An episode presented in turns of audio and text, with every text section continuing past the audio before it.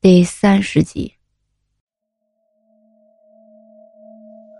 欢迎您收听《夜半惊魂》。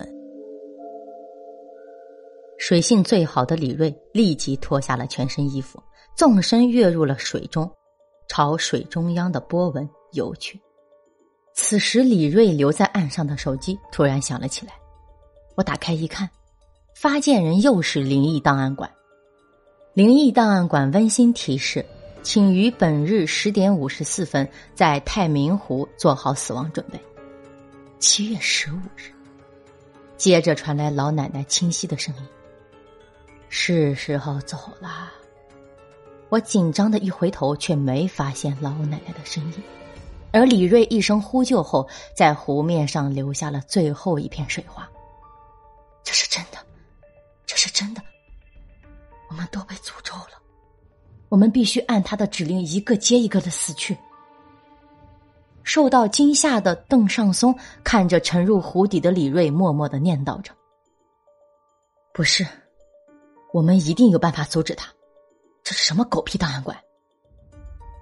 我们没有办法阻止命运，我们死定了。”邓尚松把他的手机屏幕对着我：“灵异档案馆温馨提示。”请于本日十四点三十二分在市体育馆天台做好死亡准备。七月十五日，我无力的望着邓尚松手机里的短信，想不到还有什么能和他辩解的理由。这条昨晚还被他当做恶作剧的短信，现在却成了他的催命符。这一切都是因灵异档案馆而起。灵异档案馆的背后到底是谁？为什么会选中我们？一团疑问纠结在我的脑海里，始终找不到解答。你先回学校，我一定会弄清楚的。说完，我便独自一人离开了太明湖。我随意在附近找了一家网吧，再次登录了灵异档案馆。依然是那五个血色扭曲的文字。仿佛一团鬼火，看一眼就让人感到不寒而栗。我在网页上仔细寻找着，发现又多了一些文件夹，李瑞、邓尚松都在其中。我依次点开了文件夹，里面都是一些触目惊心的图片和简短的解说。